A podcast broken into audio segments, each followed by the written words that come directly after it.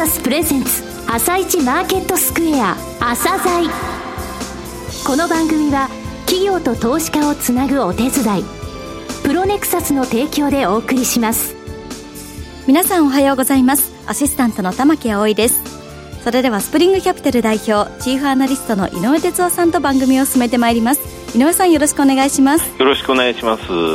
今日も楽しみな企業をゲストにお招きしています今日ご紹介する企業は証券コード8518日本アジア投資です。はい、えー、日本アジア投資さんですね。歴史のある、はい、えー、会社さんなんですが会社っていうよりもですね、はいえー、大元は経済同友会を母体として ASEAN の経済発展のために、えー、日本のその貿易収支の黒字をね、どういうふうにして使っていきましょうか、はい、アジアに対してできることはどういうことなのかっていうので、えー、設立された、えー、会社なんですよ。はい、えー、その歴史、そして今の事業展開についてお聞きください。はい、楽しみにしてます。朝鮮今日の一社です。朝鮮今日の一社。本日は証券コード8518東証一部上場の日本アジア投資さんにお越しいただきました。お話しいただきますのは代表取締役社長でいらっしゃいます下村哲郎さんです。本日はよろしくお願いします。よろしくお願いします。えー、上場されてもう21年経過されたんですね、はい、日本アジアさん。さて、あの、投資会社として長い歴史をお持ちなんですが、簡単にですね、遠隔の部分、そして事業内容をお話しいただけますか？私どもは1981年、日本 ASEAN 投資という名前で、はい、えー、日本政府の声かけによりまして、うん、経済同友会102社の企業が母体となって発足しました会社です。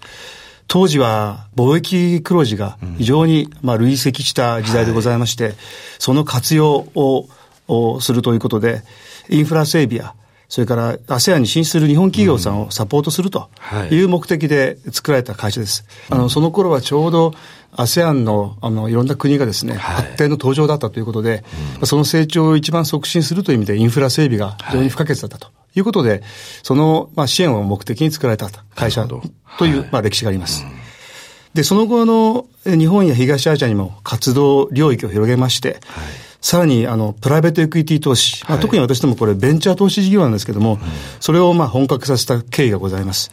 それで、まあ、1991年に、まあ、こういう背景から、社名を日本アジア投資に変えて、はい、で、えー、1996年、まあ、おかげさまでジャスタックに上場しましてですね、はい、まあ、その後、順調に成長いたしまして、2008年に、東京証券取引所の一部に、はい、えー、上場できたという歴史があります。ASEAN、初の、ユニークな生い立ちの会社だと皆様に覚えていただきますと、大変ありがたいなと思います、国と財界の要望によって、後押しによってできた。とい。うことですね。はい、おっしゃる通りです。そして上場21年を迎えたということですね。はい、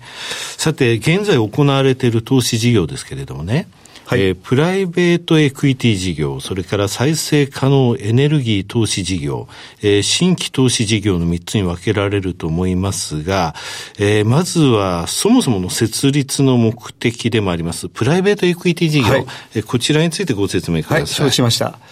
えー、まずですね、あの、えー、私ども、企業のモットーっていうんでしょうか。はい、まあ私、社長としての、まあ、一つの心構えかもしれませんけども、はい、安心安全、はい、そして質と生産性の高い、うん、まあ、社会、えー、構築を目指す。それに貢献する投資会社でありたいなということをモットーに、えー、事業を進めております。はい、まあ、そういう中で、えー、プライベートエクイティ事業なんですけども、まあ、当然ですけども、新しい新事業を見出す、はい、ベンチャー企業さんの成長を促す、うん、まあ、そういうようなえー、投資をですね、しっかり今までやってまいりましたし、これからもまあやってまいりたいなというふうに思っておりまして、まあ、現在ではあの約150社に対して、まあ、120億円ほどのですね、はい、規模の投資をですね、実行しているというのが今の状況です。今までの実績っていうのはどうですかね？これまではですね、累計で国内で2000億円、はい、えー、海外で1300億円の投資を実行しまして、はい、300社が、はい、えー、IPO を行ったという実績がございます。投資を行った300社が上場に結びついたってことですね。はい、育てたってことですね。それを大変私ども、まあ、誇りにしております。うん、醍醐味ですね。はい。はいえー、再生可能エネルギー投資事業、こちらはどういう事業でしょうか？はい。えー、私ども、あの、2013年から、はい、えー、今までのプライベートエクイティ投資事業に加えまして、はい、えー、メガソーラー事業、メガソーラーのですね、はい、発電所の開発事業にも、あの、着手しております。はい、まあ、最近では、あの、バイオガス、はい、風力発電事業にも、あの、参入しております。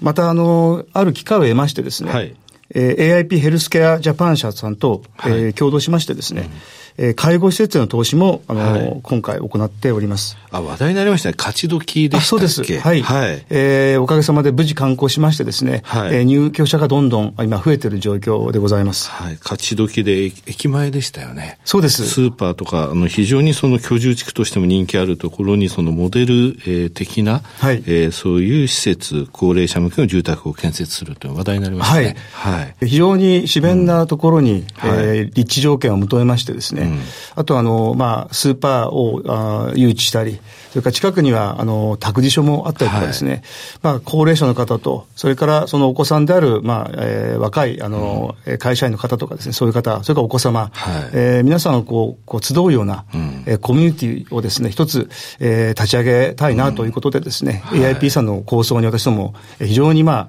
あ、賛同させていただきましてですね、はい、事業を後押しさせていただいたと。いうプロジェクトです。この部分、あの、J リートのヘルスケアみたいじゃないですか。はい。で、先ほどの、えー、メガソーラー、バイオマス等につきましては、はい、これ、あの、インフラファンドである。はい。非常に安定的な収益を積み重ねていける事業ということですかね。そうですね。うん、はい。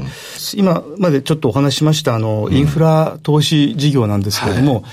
なんかあの、先ほど申し上げましたプライベートエクイティ、あの、ベンチャー投資事業と、はい、全然関係ないように、ね、ちょっと離れてるように。あの、はい、見えちゃうんですけども、うん、実は、あの、非常に密接に関係しておりましてですね、はい、あの、私ども、あの、このインフラ事業、特にメガソーラー投資事業ですけども、うん、ここに精通した、あの、開発産業のベンチャーさんとですね、なるほど。はい、え共同してですね、うん、まあ、彼らの知見とリソースを活用しつつ、彼らに対しては、資金面で私どもがいろいろ支えるという構図で密接にリンクした投資事業になっております。なるほど。プライベートエクイティ事業って根っこにあるんですね。おっしゃるとです。え、はい。あの、もともと、あの、遡れば私ども創業として、まあ、インフラ投資がございました。それから、まあ、発展してプライベートエクイティ事業をやったと。その経験、はい知見をですね、うまく融合させて、うんはい、今、あの、いろんな分野でですね、そのシナジーで投資活動をしようということで、やってる試みの一つがですね、メガソーラーの発電事業、はい、投資事業というふうにご理解いただけると非常にありがたいなと思います。さて、えー、そうは言いながら社名にアジア投資と、アジアとついていますと、えー、海外事業の部分もお話しいただけますか？はい。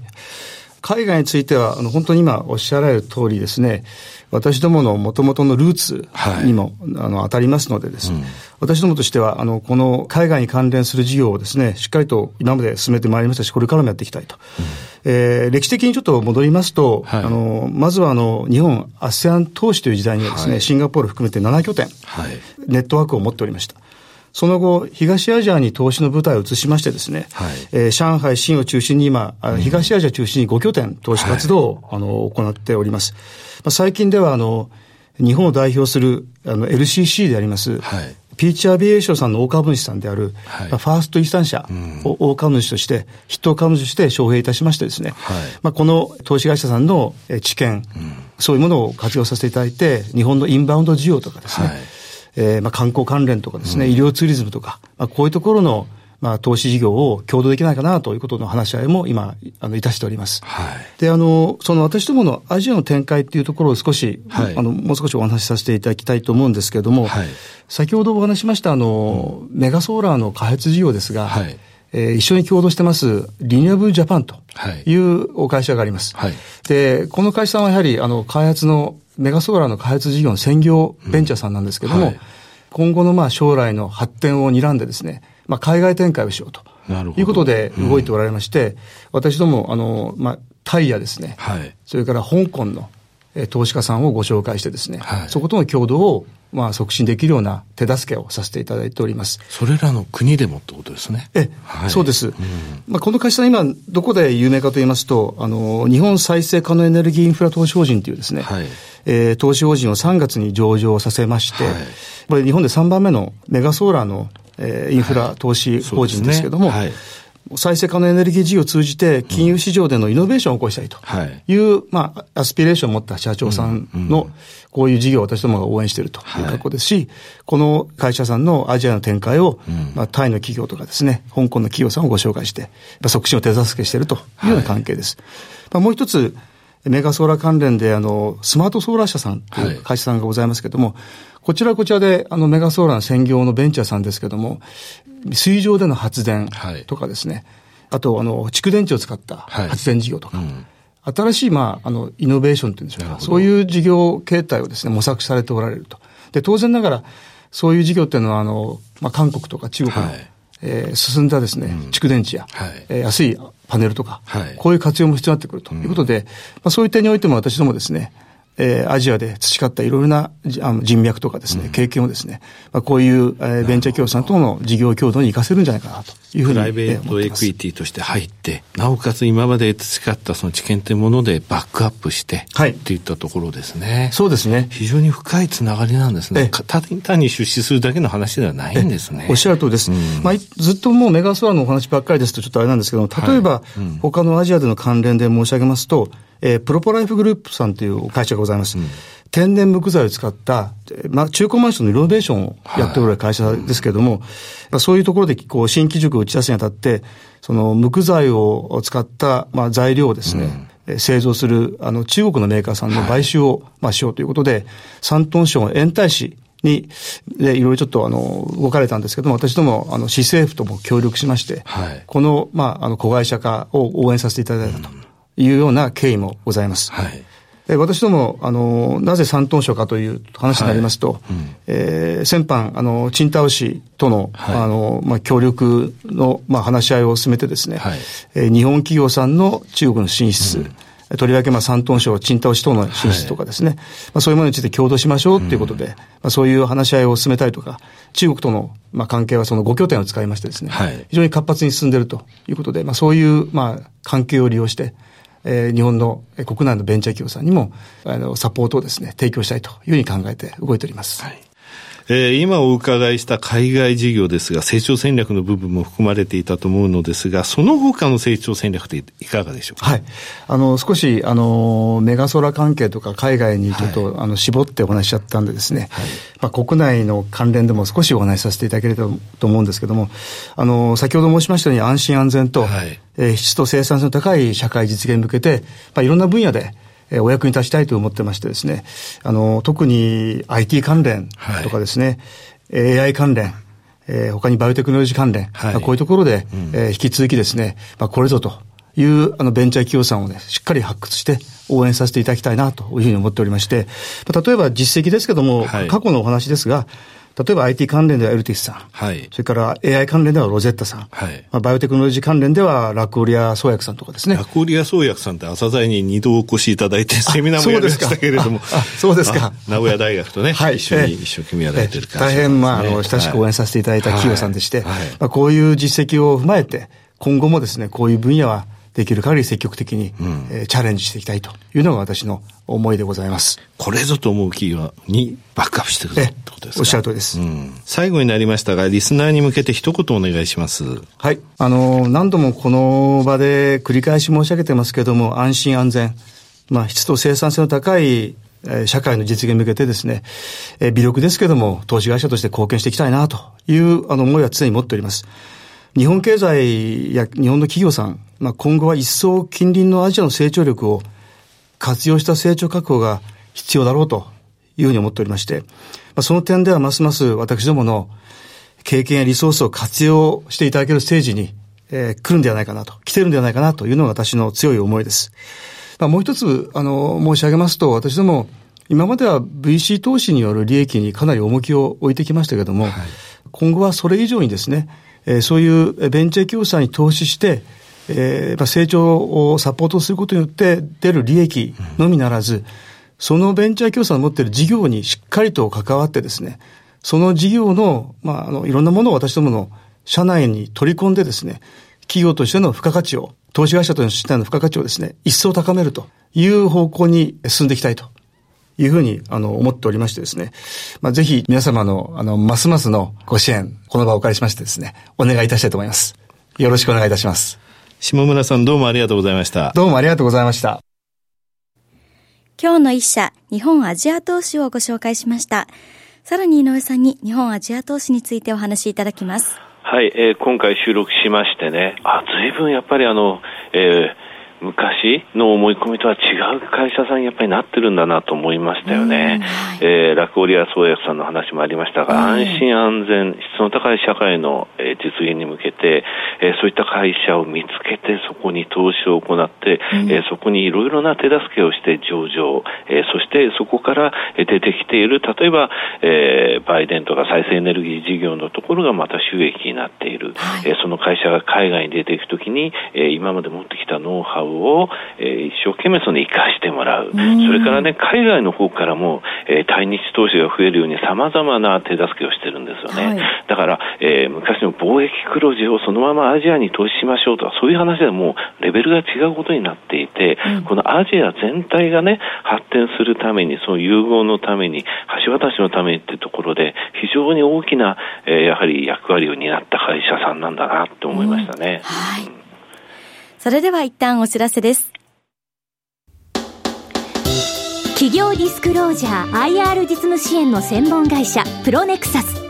上場企業のおよそ6割2200社をクライアントに持つ。これはアジア証券印刷の時代から信頼と実績を積み重ねてきたからこそ。さらにプロネクサスが目指すのは企業と投資家をつなぎ日本の株式市場を活性化させることです。プロネクサス。私たちは個人投資家の皆さんを応援します。井上哲夫。今日のストラテジー。それでは井上さん、後半の解説もよろしくお願いいたします。はい、えー、アメリカですね、昨日のマーケット高寄りしてその後、えー、落ちてってしまったんですが、はい、それまでの3日間ね、高値と安値の幅、つまり日中の幅ですね、はい、割る前日比、前日の終値が1%、つまり1%以上変動率があった日っていうのは3日続いてたんですよ。でこれはね、実はそれまでって8日しか今年なかったの。はいそれが3日続いて、それまで1日、2日連続もなかったものだから、えー、今までで一番今年に入ってからマーケットのボラティティ高まってますよ、これ。でね、ただこの1%超えって去年は3分の1がそうで、一昨年は半分がそうだったんですよ。はい、だ今年の静けさが異常だったっていうことなんですが、ただ昨日ね、ちょっとロシアゲートに関するちょっと話が出ちゃってですね、はい、えこれが問題なんですが、あの、えー、ドイツ銀行、ドイツ銀行がトランプさんがね、えー、大統領就任前に不動産、え開発でドイツ銀行から融資を受けたと、で、それに対してロシア政府が保証したんじゃないかっていうんで、これ実は今年の春先かな、あの、下院のね、金融委員会で民主党の委員たちがそれをちょっとドイツ銀行に資料提出しろって言ってたんですが、なんか肝心な資料出してなかったみたいで、それがちょっと蒸し返されてるんですよね。ここに来てね、あの、先週、あの、フリンさんの話とか、ロシアゲート絡みのところは随分出てきてるんで、税制改革、これなんとかね、クリスマス前に決着しそうで、法人税も20%まで引き下げっていうと非常に、あの、マーケットにとっていい話なんですが、ロシアネタってちょっと注目かなという感じですよね。はい。はい。井上さん、本日もありがとうございました。また来週もよろしくお願いいたします。この後は東京市場の寄り付きです。朝鮮